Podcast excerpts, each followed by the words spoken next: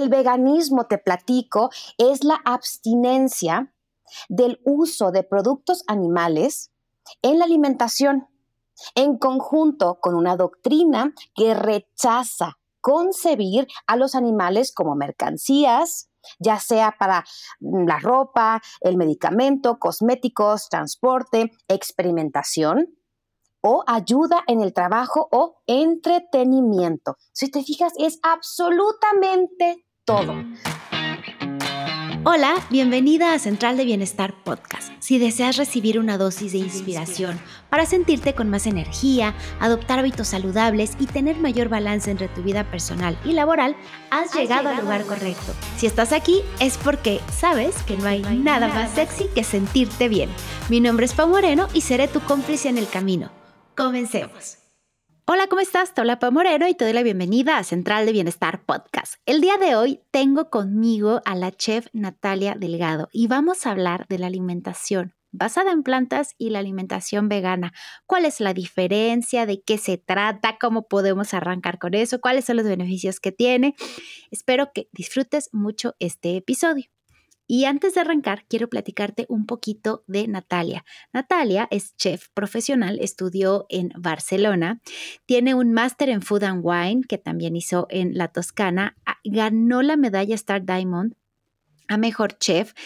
Por más de 14 años ha sido chef de distintos programas de televisión y lo que me encanta es que su distintivo es que cocina comida libre de animales y sus derivados. Con las propuestas gastronómicas que tiene Natalia, busca hacerte cambiar de opinión con respecto a la cocina vegana para que te des cuenta que el sazón es toda la diferencia y que es mucho más fácil de lo que crees olvidarte de la carne y los productos de origen animal. Ella busca justo a través de la cocina expresar amor, expresar compasión y por supuesto inspirarte a hacer un cambio. Sus recetas son deliciosas, muy fáciles de hacer y con ingredientes muy fáciles de conseguir, pero sobre todo muy congruentes y muy conscientes. Este episodio para mí es especial también porque considero también a Natalia una amiga, la quiero muchísimo y estoy segura que después de esta conversación te quedarás muy inspirada para hacer un ajuste en tu alimentación y comenzar a probar algunas de sus recetas. Deseo que la disfrutes mucho y ahora sí, te dejo con la entrevista.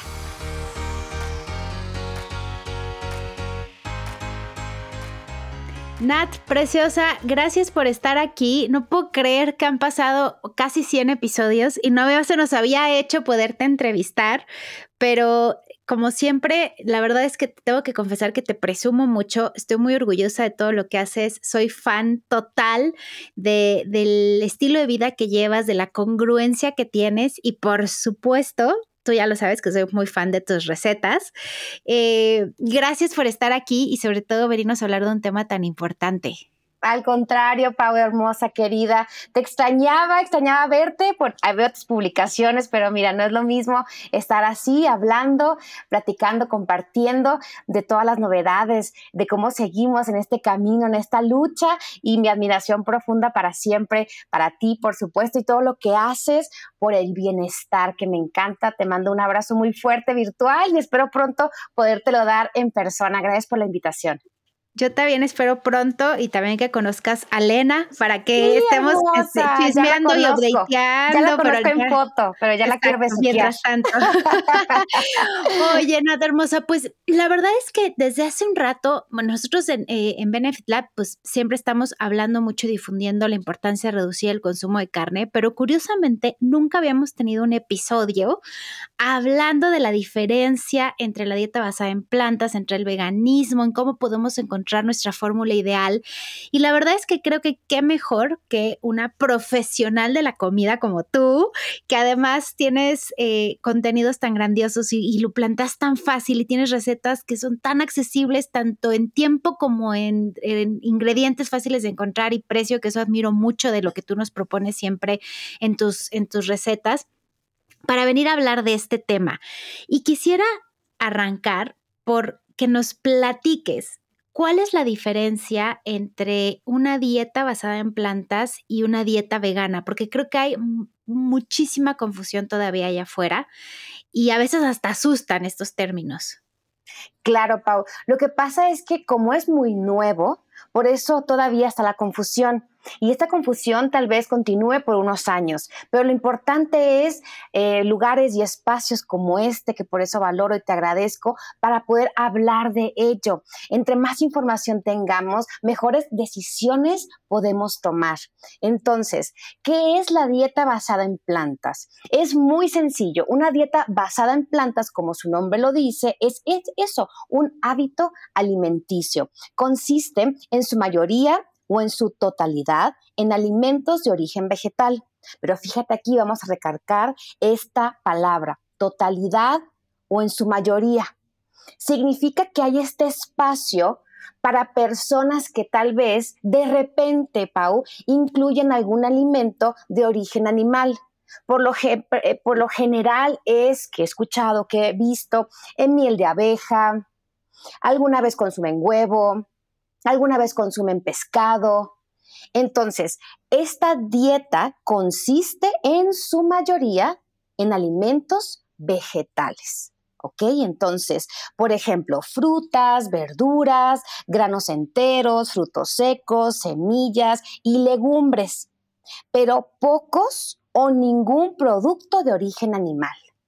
Entonces, esta es una dieta, que por lo general esta dieta, Pau, se adapta o la incluyen en su vida personas que, por ejemplo, empiezan a padecer de alguna enfermedad, que, por ejemplo, su médico les dice, te voy a restringir ahora tu dieta. Ahora nada de carne roja, nada de embutidos, nada de lácteos. Entonces ahí empiezan con esta dieta basada en plantas. Por lo general, por ahí empiezan a adoptarla a su estilo de vida porque el médico se los indica o porque también ellos están tratando de mejorar su alimentación.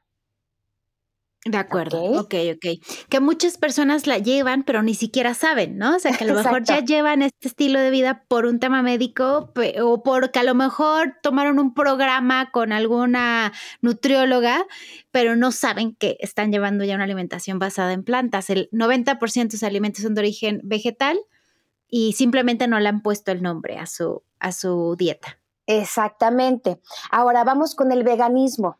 El veganismo em, genera mucha controversia. Esta palabra veganismo, como es muy nueva y como todo lo nuevo nos asusta y lo primero que hacemos con lo nuevo los seres humanos es atacarlo, ¿no? Porque no sabemos qué es, no es igual que yo, es diferente a mí.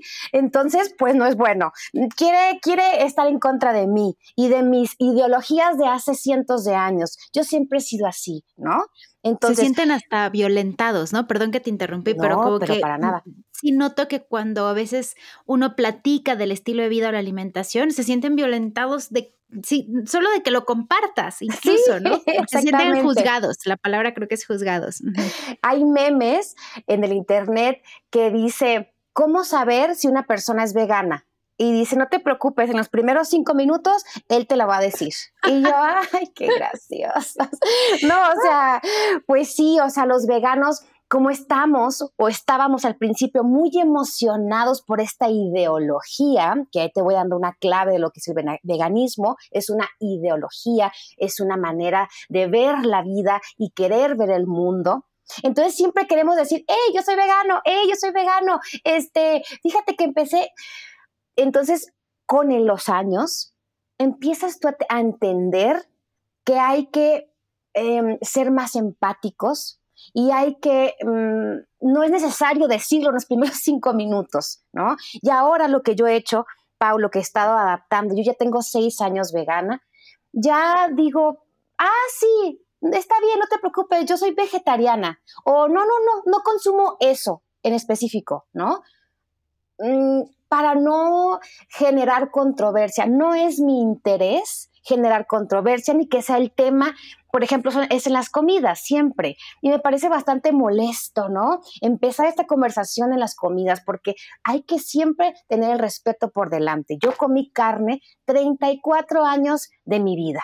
Entonces sería hipócrita de mi parte exigir o ver de alguna manera mal a una persona que aún lo hace. Todos tenemos nuestro proceso, todos tenemos nuestro propio camino, nuestro propio tiempo y lo vamos a hacer con respecto a nuestras conveniencias, Pau, para ser honestos. Entonces, el veganismo, te platico, es la abstinencia del uso de productos animales en la alimentación en conjunto con una doctrina que rechaza concebir a los animales como mercancías, ya sea para la ropa, el medicamento, cosméticos, transporte, experimentación o ayuda en el trabajo o entretenimiento. Si te fijas, es absolutamente todo.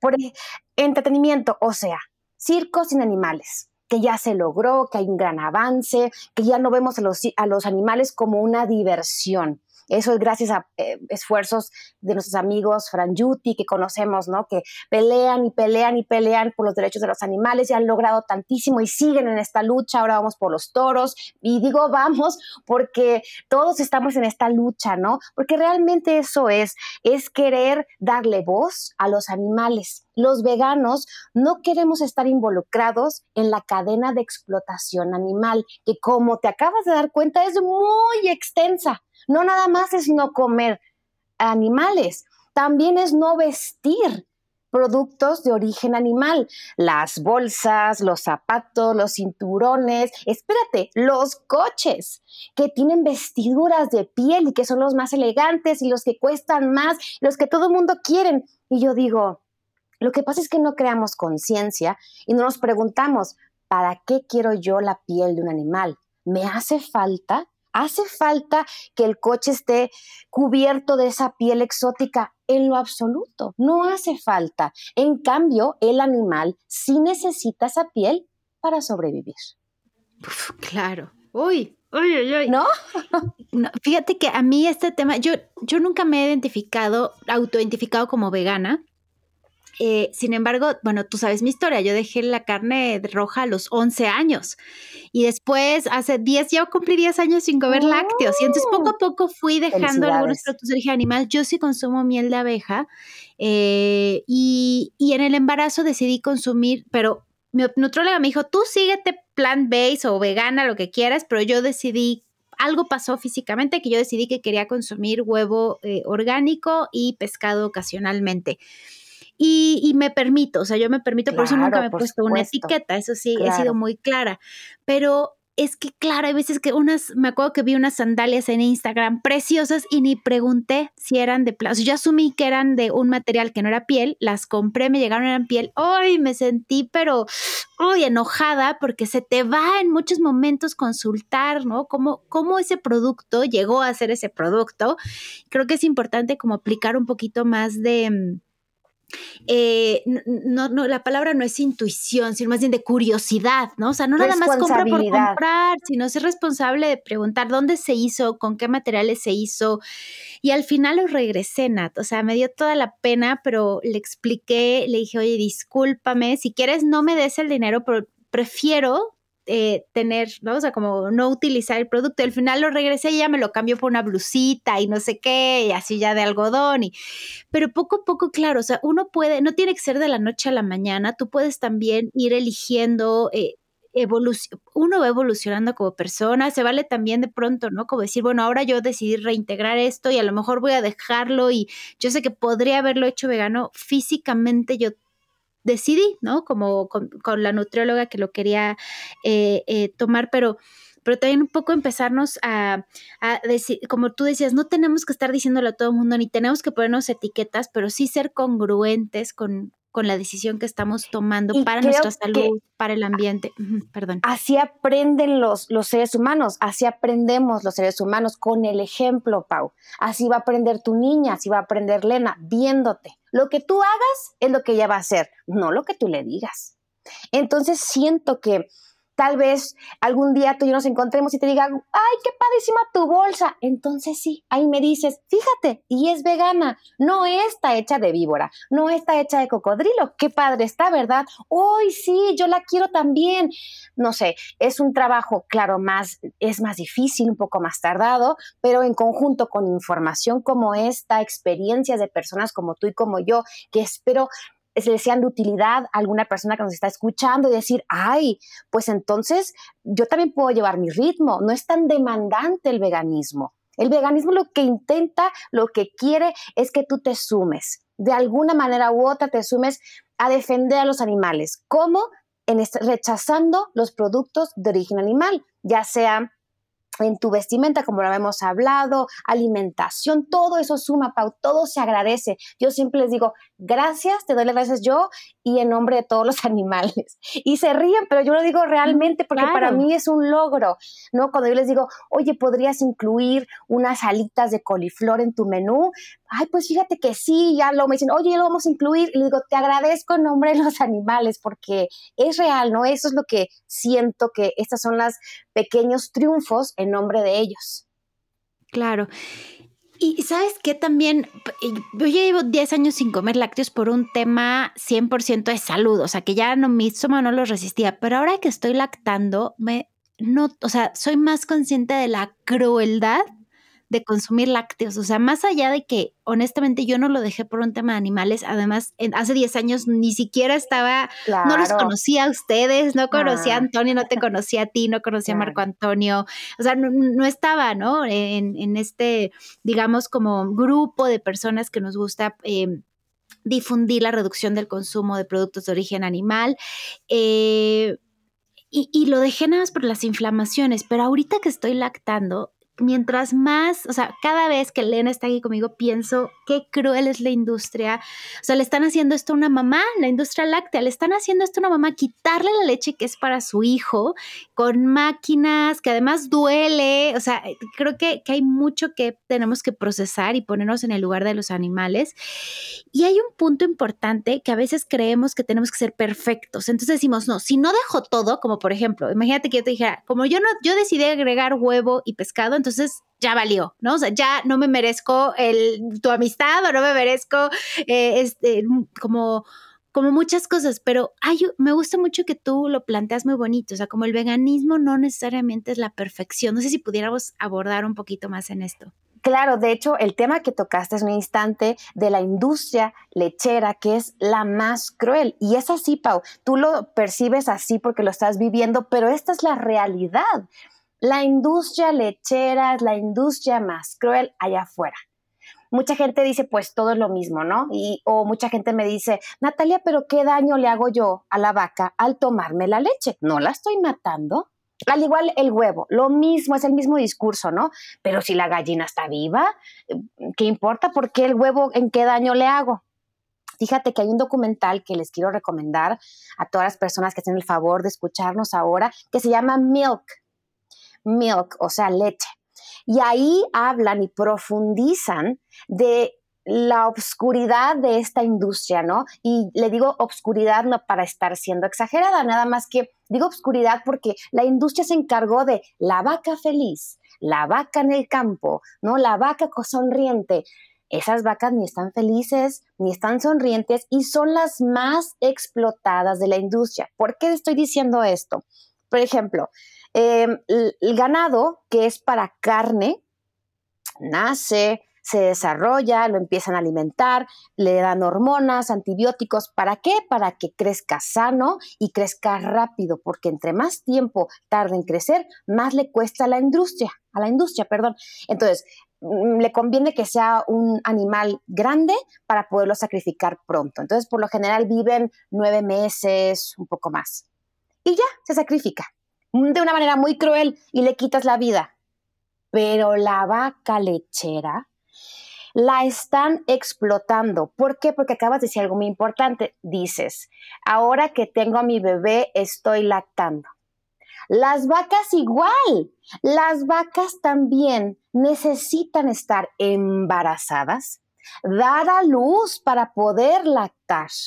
Si esa vaca no dio a luz, no hay manera, no hay químico, no hay hormonas que le estimule para que ella lacte. Entonces, cada nueve meses, porque es el nivel, eh, los meses que requiere para también como el ser humano, em, la gestación de un becerro, lo mismo, tiene a su becerro y el becerro para la industria es una amenaza porque le va a robar la leche. Así lo ven ellos, ¿no? El becerro le va a robar la leche a la mamá. ¿Y qué hacen, Pau? Se lo retiran automáticamente. Ese becerro nunca tomó leche, nunca estuvo con su mamá y dependiendo del país se encargan de ese producto que es un animal y está vivo, pero le llaman producto. Por ejemplo, en España se consume la ternera. ¿Qué es la ternera? Pues es ese bebé recién nacido que es hembra y esa carne para ellos es muy apreciada porque pues claro que es muy tierna, pues es un bebé, ¿verdad? Acaba de nacer. Pero en México no usamos, no consumimos la ternera, no es costumbre. Entonces simplemente se deshacen de ese animal de ese producto. Y entonces así esa madre tiene que volver a ser, pues la violan realmente, ¿no? Eh, para embarazarla de nuevo. Y otra vez otros nueve meses y otra vez volver a parir y les dan hormonas para poder mm, que esa lactancia sea más larga, ¿no? Que sea dure un poco más, para que la vaca siempre, siempre esté produciendo leche. Entonces realmente es muy cruel porque esas vacas duran muchos años vivas, Pau. A comparación de la vaca que acabamos de decir, que la sacrifican para la carne. Que no estoy diciendo que es mejor, ¿eh? eh esa, la industria de la carne es la que más perjudica a la salud y al medio ambiente. Pero la industria lechera es la más cruel. Entonces, esa es la explicación de por qué la leche no es... Mm, algo considerar eh, bueno, ¿no? Aparte de la salud y aparte que no somos becerros. Yo ya con gente que tengo confianza me dice, oh, ya dejé la leche porque soy intolerante a la lactosa. Le digo, no, es que no eres un becerro. Y él está viendo, ¿qué me estás diciendo? Pues que no eres un becerro, que por eso la leche no te cae bien, porque no está diseñada para ti ah, nunca lo había pensado así. No, está bien, o sea, mm, ahora lo, uno lo piensa porque, bueno, este es mi mundo, yo lo, yo lo vivo, yo lo leo, estoy leyendo, estoy viendo documentales y por eso con unas palabritas tal vez la conciencia empieza a abrirse, empiezas a crear eh, este espacio en tu mente para preguntarte y cuestionarte antes de tomar estas decisiones que son tan, tan habituales en nuestra vida, como agarrar un vaso con leche en la mañana. Claro. Me parece muy importante esto que mencionaste, cuestionarte, o sea, comenzar a cuestionarte poco a poco tus hábitos, por qué lo estás haciendo, qué hay detrás de ese vaso de leche, y, a lo mejor puedes empezar por reducirlo, o sea, quizá puedes empezar a decir, ah, bueno, pues la leche la cambio por una bebida de origen vegetal, de almendra, de avena, de arroz, de coco. Hoy ya hay tantas, o sea, yo hace 10 años que, que dejé los lácteos, era dificilísimo. claro. Ahorita es tan fácil, de verdad, porque encuentras hasta quesos eh, basados en plantas es mucho más fácil, pero creo que la palabra cuestionarse y encontrar a lo mejor lo que te puedes comprometer hoy. Si hoy te puedes comprometer, comprometer a hacer un lado los lácteos, comienza por eso, o las aves, o la carne, y, y, si puedes hacerlo o sea, si hoy puedes eso poco a poco, ya, ya suma. Si eres de las personas que logra hacerlo de la noche a la mañana, pues mejor, pero eh, es importante que no te quedes con los brazos cruzados después de escuchar esta conversación. Y hay otro punto importante con el veganismo o, los productos veganos, em, y es que no necesariamente son saludables, pero a veces se venden como saludables. Y en esto creo que tú tienes mucho que platicarnos, ¿no? O sea, ¿qué ejemplos de productos eh, podrías darnos que pensamos que por ser que es vegano, ¿no? Ya y que eso podría ser que sea más sano, pero la verdad es que no es así. Claro, vegano significa que está hecho a base de productos de origen vegetal. Punto. En el mundo vegetal también existen productos que no son saludables, que no son buenos para nuestra salud, que no aportan, que no nos nutren. Por ejemplo, Pau, esta palabra de procesados, alimentos procesados. Ahí tenemos que hacer un parteaguas porque tenemos que, como acabamos de hablar, cuestionarnos qué significa procesado. Hablábamos de la avena hace unos segundos. La avena los copos de avena que tomamos por las mañanas, perdón que se los digamos, están procesados. ¿Y saben qué? Qué bueno, porque si no, nuestro sistema digestivo no iba a poder con ellos requieren de un proceso industrial. ¿Por qué industrial, Pau? Porque somos un chorro de gente. Somos muchísimos en este mundo. Y fíjate, pues tiene que ser industrial. Si fuéramos una pequeña colonia, entonces fuera artesanal el proceso, pero sigue siendo proceso. Oye, hacer unos tamales es un proceso, es un producto procesado. Tenemos que tomar el maíz, hacer el maíz masa o hacerlo harina, eh, ponerle agua, ponerle sal. Entonces, ese es un proceso. Me gustaría mucho a mí que las personas ya se quitaran ese estigma de esa palabra proceso o procesada, que es algo negativo, que no es que muchos productos que consumimos tienen que pasar por un proceso. Ahora, hay otra palabra que es así deberíamos de grabarnos, los hiperprocesados, que por lo general son productos que están diseñados para costar poco, Pau, costar poco. La industria, eh, para poder tener más ganancias, recurre al hiperproceso donde elige productos de muy baja calidad, pero muy económicos para poder vendérselo al consumidor a un precio bajito. Por ejemplo, galletitas, panecitos, que tú dices, ¿y cómo cuestan 11 pesos? Si yo me acabo de comprar esto y esto y aquello, ¿y cómo le hicieron, no?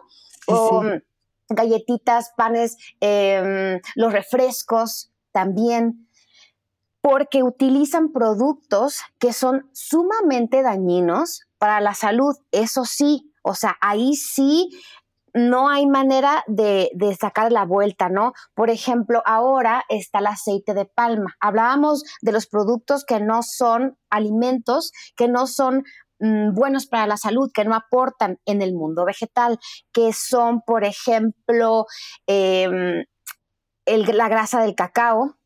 No es que no aporte, mm. simplemente las grasas son saturadas. Para que mm. se den una idea, pues hagan de cuenta que estamos comparando con grasa de cerdo. Así. Así de no saludable o grasa de res, ¿no? Esa grasa amarillenta que ni cuando éramos carnívoras comíamos, ¿no? Porque decíamos, ay, esa grasa se me va a quedar atorada en la arteria, ¿verdad? Y quiero vivir.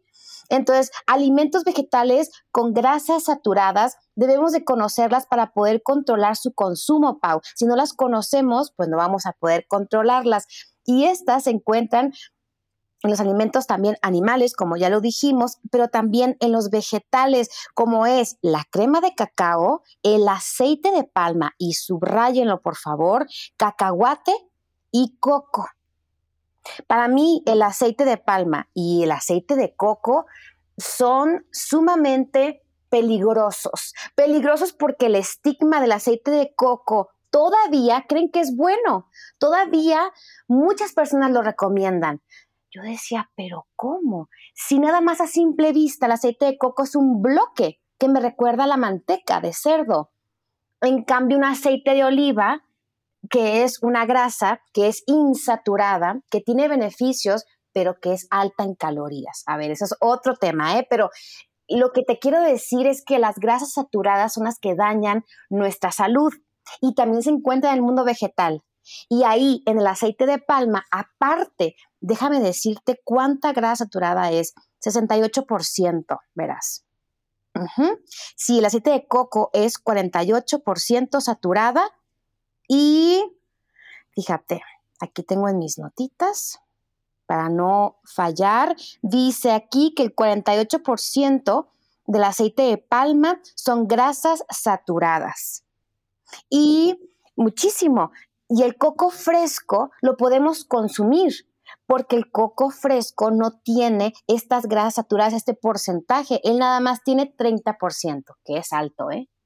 Que es alto. O sea, el coco se recomienda una vez a la semana, como un, antojo, pero incluirlo diario no sería algo recomendable, ¿verdad? Porque sus grasas son saturadas. Entonces, el aceite de palma, Pau, aparte de que ya sabemos que no es bueno para la salud, que no nos está nutriendo, al contrario, es muy, muy em, dañino para el medio ambiente. Gracias a que se está consumiendo tanto en la industria, por ejemplo, todas las galletitas que mencionamos, galletitos, panecitos, y tú le das la vuelta y lo ves, dice aceite de palma. ¿Por qué? Porque es muy barato. Y ahora en el mundo industrial es un boom. ¿Y qué crees que están haciendo? Deforestando. Eh, por ejemplo, las casas, bueno, su hábitat de los orangutanes. Por eso esta fotografía que se hizo eh, viral a nivel mundial del orangután que estaba peleando ¿no? contra este remolque que le estaban deforestando, le estaban tirando su, su hogar, su hábitat, para poder plantar esta palma. Esta palma que da el fruto de donde sacan el aceite de palma. Entonces, ahí sí yo, de verdad que no nada más por salud, sino por conciencia, deberíamos de rechazar todos esos productos industriales que contienen aceite de palma. Yo lo hago de verdad, ¿eh? porque yo sí consumo una galletita de repente que se llama eh, vegano. Em, no ocasional, tiene otro nombre. Como que no es vegano porque ellos quisieron, sino que es vegano porque los ingredientes así fueron. Como la Oreo. Exactamente, pero la Oreo ya le incluyeron el aceite de palma. Dije, ah, no, ahora sí que no, dije. Ya no. No, no, porque eso ya es otro tema. Una cosa es que yo me quiera perjudicar comiendo Oreos una vez a la semana o dos, y otra cosa es que perjudiquemos eh, el espacio de estos animales y de otras tantas especies que seguramente se están viendo perjudicadas por la deforestación. Entonces ahí creo que todos tenemos una responsabilidad, Pau, y también, bueno, las mamás que tal vez nos escuchen y digas, Natalia, pues a mí, los orangutanes, no tengo mucho tiempo de pensar en ellos, pero sí en mis hijos, ¿no? Sí en la, salud de mis niños. Entonces les recomendamos que siempre le dé la vuelta al producto y si ve aceite de palma, no lo consuma. No es nada que nadie le podría recomendar. Genial, esta explicación está más que clara. Y, y, claro, el tema siempre es voltea a ver lo que dice, porque que diga vegano no es saludable, que diga gluten free, no, o sea, no es garantía de que sea saludable. Hay que acostumbrarnos a leer los ingredientes. Y, y me gusta mucho cómo lo planteas. Si hoy dices, es que la verdad no puedo pensar ni en las vaquitas o no voy a pensar en los orangutanes, bueno, piensa en tu salud, piensa en el planeta que le estás dejando a tus hijos, piensa en la salud de tu familia. O sea, hay muchas razones por las cuales conviene que le coquetes y que seas curiosa o curioso de este estilo de vida, de un estilo de vida basado en plantas o un estilo de vida vegano, el que tú deseas adoptar, pero que no te quedes, como lo dije hace un momentito, nada más con la información de este podcast allí, que lo escuché una vez, sino que tomes una decisión de por dónde voy a empezar. Pero más allá de la alimentación, que sabemos que puede llevar una alimentación basada en plantas que te acerca a tener también un estilo de vida mucho más saludable, con granos enteros, con frutas, con verduras, con leguminosas deliciosas. Eh, el ejercicio es algo que también tú promueves eh, y, practicas como, como eh, me, me, comentaste hace un ratito, es que a veces le dejamos toda la alimentación y no se vale. ¿Qué onda con el ejercicio, Nat? Fíjate, ahí te voy a dar un pequeño ejemplo. Eh, los jugos, los jugos verdes, los jugos licuados. Cuando yo llego a publicar, porque publico pocos jugos y licuados, por un motivo porque no quiero malinformar a mis seguidores. Un jugo verde, Pau, no te va a desintoxicar. Un jugo verde no te va a hacer bajar de peso. Un jugo de papaya, uno, no te va a mejorar la digestión. Tienes que llevar una dieta balanceada para que ese jugo pues realmente él te va a dar sus propiedades. Por ejemplo, ¿a qué me refiero? Un jugo verde. Por ejemplo, ayer publiqué uno porque sí se las quiero pasar, porque yo trato de hacer recetas que sepan muy ricas, para que no haya persona que se pueda negar a comerse ese platillo. Que aunque sea un carnívoro, diga, ay, pues no está mal, ¿no? Si te lo acepto una vez a la semana. Buenísimo, para mí es un gran logro. Un jugo verde, ¿cuál es el objetivo? Que te dé las propiedades de los ingredientes que tú le estás agregando. Punto.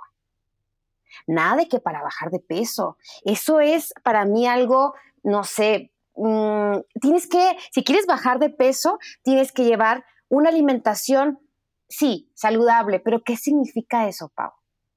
Y luego, ¿qué es saludable? ¿Qué no es saludable? Lo que tienes que hacer y la fórmula, que no la digo yo, sino la dicen los médicos, los nutriólogos, es, ¿qué estilo de vida llevas? Por ejemplo, tú, Pau, eres mamá y haces ejercicio.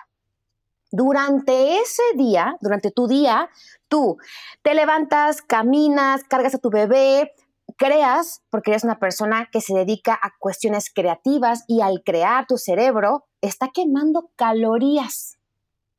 Al hacer tu ejercicio de 30 minutos, 40 minutos, levantar pesas, de hacer un poco de caminata, subiste escaleras, entonces ese es tu estilo de vida, ese fue tu día.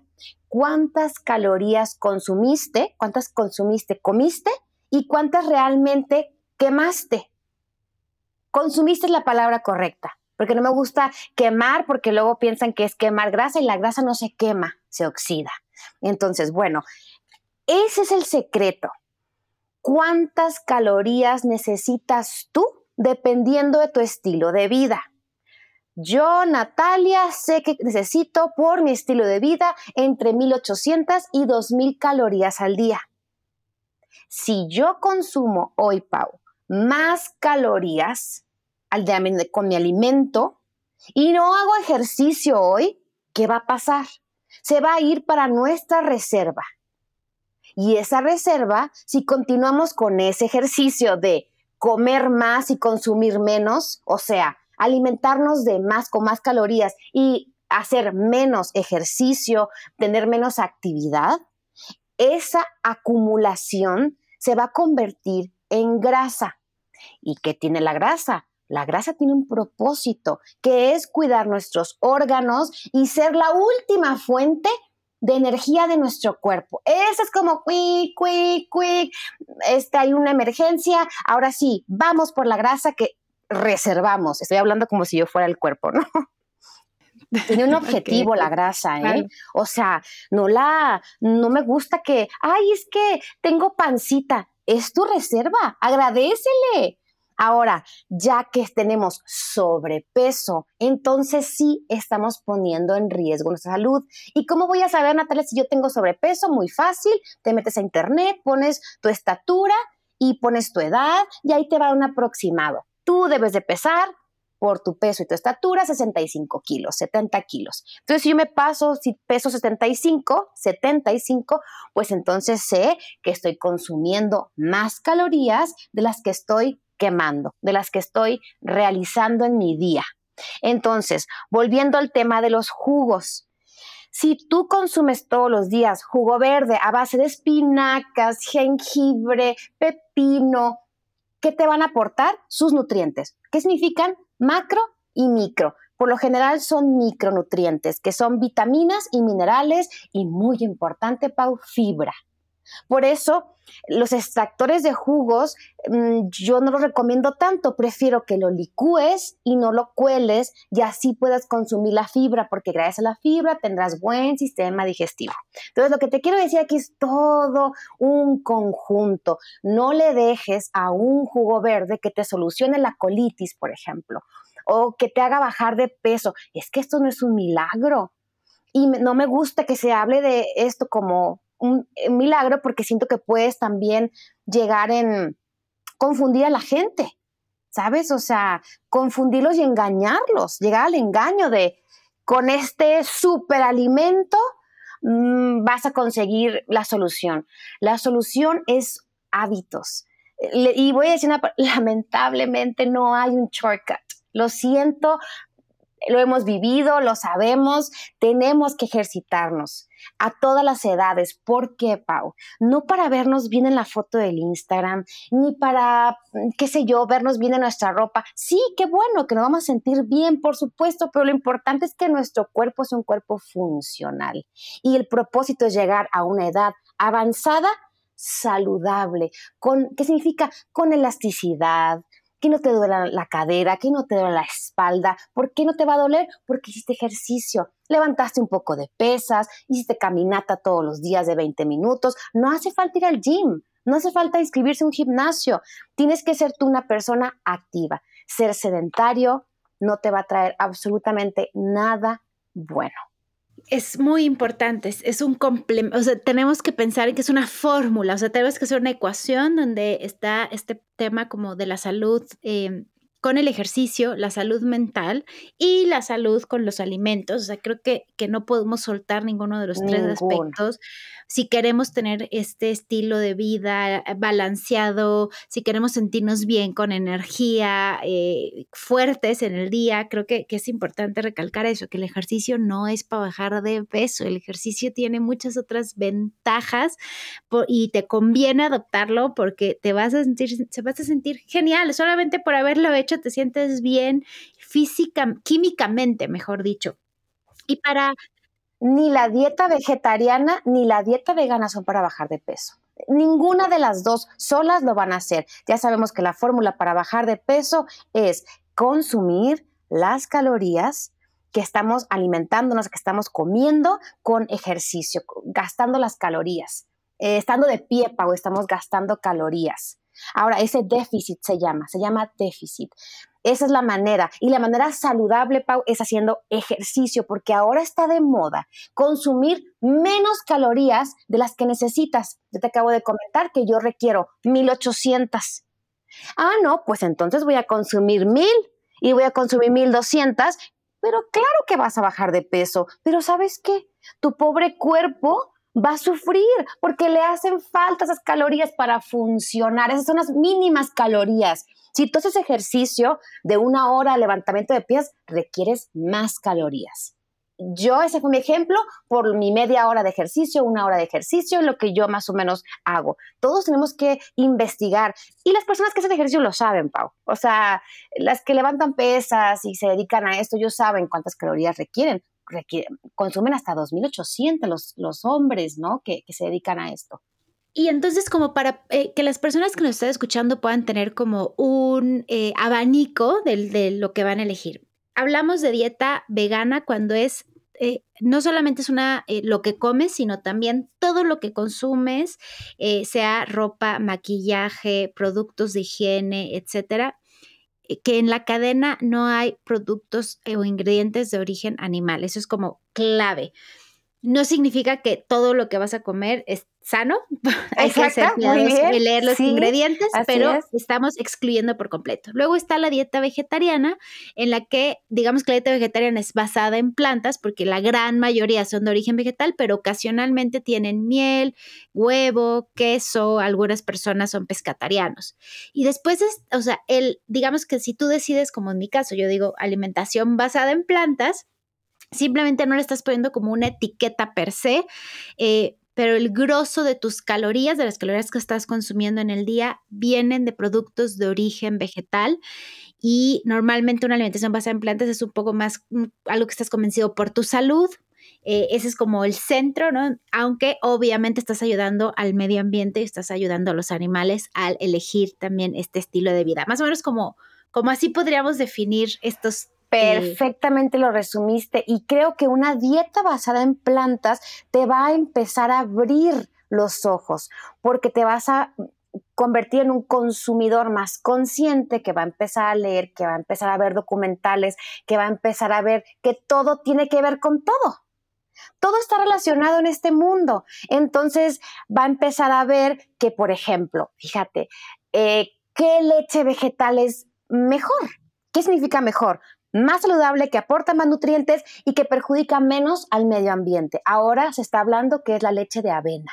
¿No? Cuando al principio todos consumíamos leche de almendras, pero ya vimos que la almendra requiere mucha agua, consumo de agua. Entonces te vas convirtiendo en esta persona que investiga, que quiere, quiere aportar a este mm, planeta, nuestra casa. Y al aportar, Pau, automáticamente tendrás una vida más saludable. Es muy lindo cuando entras en esto, em, que creo que todos podemos hacerlo en un grado y creo que todos queremos tener una vida sana y ser personas activas a nuestros grandes em, familiares, eh, amores, tenerles vivos por mucho tiempo, ¿verdad? Y eso se va a lograr con una dieta, una dieta balanceada, una dieta que te nutra, ejercicio y por supuesto la salud mental, como lo mencionaste. Y fíjate que yo me acuerdo cuando, cuando trabajaba con Humane Society International, que, que me encantaba, ¿no? Que la mayoría llevaba una alimentación basada en plantas, incluso el director decía, yo no soy vegano, pero porque no me gusta la etiqueta, ¿no? O sea, realmente eh, el 99% de mi alimentación es vegana. Me gusta mucho también como, como, decir, no le tienes que poner una etiqueta, lo importante es eh, lo que estás aportando, o sea, tú tú cómo te sientes cada vez que te sientas en la mesa, qué estás, qué cambio estás haciendo. Y es increíble que solamente con elegir un platillo en lugar de otro puede estar haciendo una diferencia tremenda. Y eso es lo que me encanta también decir como en mi estilo de vida, o sea, haciendo mi vida tal como es, puedo estar cambiando las cosas, o sea, sin, sin tener que salir a marchar, que gracias a las personas que se dedican a eso, que tengo muchas amigas que sí tienen la oportunidad de dedicarse a eso, que trabajan en asociaciones que nos están ayudando a hacer cambios, pero dices, bueno, yo hoy lo que puedo hacer es elegir una tinga de zanahoria sobre una tinga de pollo. Y así ya, con eso hice una diferencia en la cantidad de agua, eh, en la, o sea, eh, hice una diferencia en el ambiente, ¿no? Así de importante eres, así de importante somos así de importante así importante eres, siéntete importante, tienes que saber que eres una persona que gracias a ti puede ser mejor o peor este mundo. De verdad, de verdad que siempre lo hemos escuchado, ¿no? Pero ahora está muy claro, ahora lo estamos viendo porque ya nuestro planeta nos está eh, demandando que abramos los ojos y seamos unos seres humanos más conscientes. De acuerdo. El documental que nos dijiste se llama Milk, ¿verdad? Milk, yes. Perfecto. Y hay otro que a mí me gusta mucho. Hay uno que eh, está en Netflix. Ay, se me acaba de olvidar el nombre. que sale Zac Efron. Está padrísimo ese documental. Sí. Siento que, da muy buenas claves y te quita el miedo a los carbohidratos. Y, o sea, creo que está súper. Eh, algo de earth, down, down to earth. Lo, voy a, lo ponemos en redes sociales. Pero hay documentales bellísimos. Conspiracy es un documental también. Que si lo que estamos platicando hoy te está causando curiosidad, velo. De verdad te va a ayudar mucho. Forks Over Knives también también es otro documental que tiene mucha información al respecto.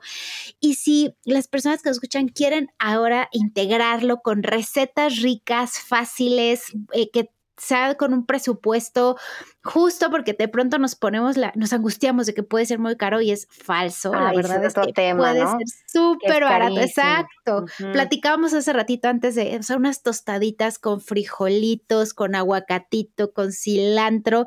Hasta se me hace agua la boca, ¿no? Mm, un tlacoyo de habas, eh, unas enchiladas con unos frijolitos negros. O sea, hay tantas formas. La tinga de zanahoria que hablábamos, la tinga de Jamaica, la boloñesa de lentejas, el tempe, el tofu o sea, como para que tengan algunas referencias, ¿no?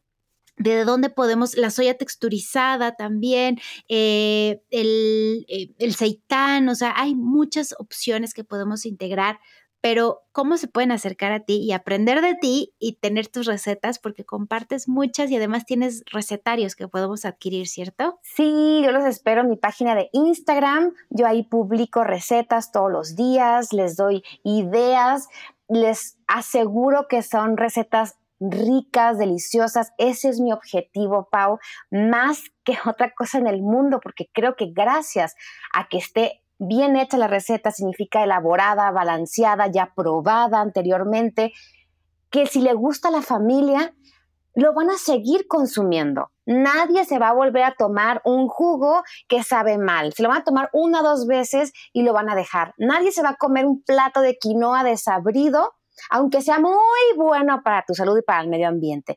Tiene que haber un balance. ¿Y qué significa ese balance? Pues que te guste, que lo disfrutes. También en esta vida estamos para pasarla bien y disfrutarlo, siendo conscientes, por supuesto. Pero oye, comerte unas deliciosas enchiladas verdes en lugar de ponerle eh, carne, le ponemos setas, la papa que es maravillosa, la salsa verde muy bien especiada, muy bien condimentada, el tiempo de cocción es importante. Estoy babeando. Mm, yo también. Y siempre, Pau, acompañarlo con proteína. Recordar que la proteína vegetal viene mayormente de las semillas, de las legumbres, de los frutos secos y de los alimentos procesados, que ya lo podemos decir libremente sin que nos juzguen, como el tofu, el tempe, el seitán. ¿Ok? Y si ustedes hacen una mezcla de todo esto, no van a tener un problema en su vida porque un día vas a comer lentejas, otro día vas a comer frijoles, otro día vas a comer tofu asado, otro día vas a comer em, garbanzos, ceviche de garbanzos. Entonces puedes hacer una dieta sumamente mm, deliciosa, variada. Y yo todos los días publico y estoy para servirles cualquier duda, guía, lo que gusten. Tengo un par de recetarios que son digitales, te los mando a tu correo y ahí vas a tener recetas para siempre. Entonces, ojalá que se animen a explorar estas propuestas que les hacemos y les aseguramos que su vida se va a ver muy, se va a mejorar, se va a mejorar definitivamente y no nada más en la salud, también en el ánimo, ¿no? Porque como dices, te sientes que se está aportando, estoy haciendo algo bueno, tiene un propósito, mis acciones tienen un propósito y sabes que son positivas. Qué maravilla, ¿no?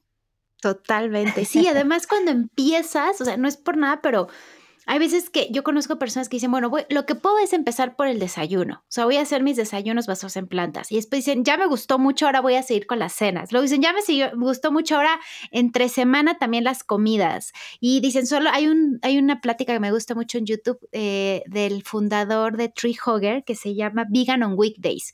Y hay mucha gente que lo juzga. O sea, sí hay mucha gente que dice como, ¿cómo? ¿Pero por qué solo en fin, entre semana y los fines de semana? Entonces, ¿qué? Si vas a ser cruel. Y él dice, es que eso es con lo que pude empezar. Claro. Pero cuando empiezas con eso, o sea, a lo mejor empiezas por el desayuno, después la cena, luego ya las comidas entre semana y ya dices, bueno, los fines de semana solo si voy a casa de la abuelita y después dices, es que ya ni se me antoja, es que fíjate que ya me siento tan bien, ya estoy tan convencido, ya conozco recetas tan ricas, ya vi que es tan fácil, ya vi que ya no me inflamo el estómago, vi que ya me despierto más fácil, que ya dices, bueno, pues también me sigo sábados y domingos, pero pruébalo, o sea, ve esos recetarios que tienen, haz alguna de las recetas, comienza por algo y vas a ver cómo, así como efecto dominó, te picas y dices, quiero más y quiero más de esto porque se siente muy bien. Y, es fácil. la verdad es pausarlo, o sea, pensamos que es difícil porque tal vez la familia nos va a juzgar, los amigos no van a querer ir a restaurantes veganos. Yo nunca voy a restaurantes veganos. Cuando me ven en un restaurante que no sea vegano, no se asusten. Yo lo que hago, trato de concientizar al restaurante y decirle, hola, soy vegetariana, no como animales, eh, ¿qué me ofreces? ¿Qué me haces?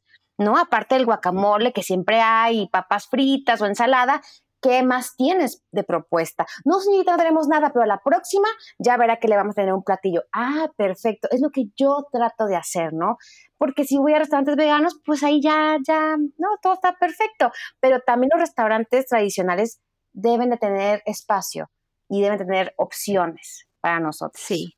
De acuerdo. Pues entonces, arroba chef Natalia Delgado, allí está toda la información, ahí pueden encontrar los links. Eh, de verdad que eh, no se pierdan las recetas, más bien aprovechen todas las recetas que generosamente nos comparten. Nat, te agradezco muchísimo que hayas aceptado.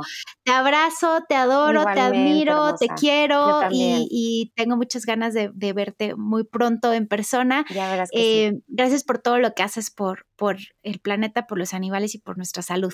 Al contrario, Pau, mil gracias a ti por la invitación, gracias por tu gran, gran esfuerzo, por tus aportaciones. Este podcast me parece una maravilla que siga creciendo más y más y que le sigas dando espacio a personas que, bueno, nutren al, al planeta y que haces un gran, gran trabajo en darles este pequeño, gran espacio. Te mando un beso muy grande gracias mil veces y besos para Elena, por favor, de mi parte. Sí, claro que sí. Muchas gracias a todos por escucharnos.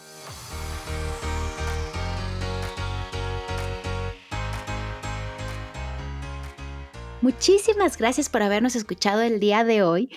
Me encanta que estés aquí nuevamente. Gracias por llegar hasta este momento del episodio. Te recuerdo que si todavía no me sigues en redes sociales, me puedes encontrar como arroba benefitlarmx. Por favor, compárteme qué temas te gustaría que traigamos. Cuéntame qué te pareció esta entrevista con Natalia.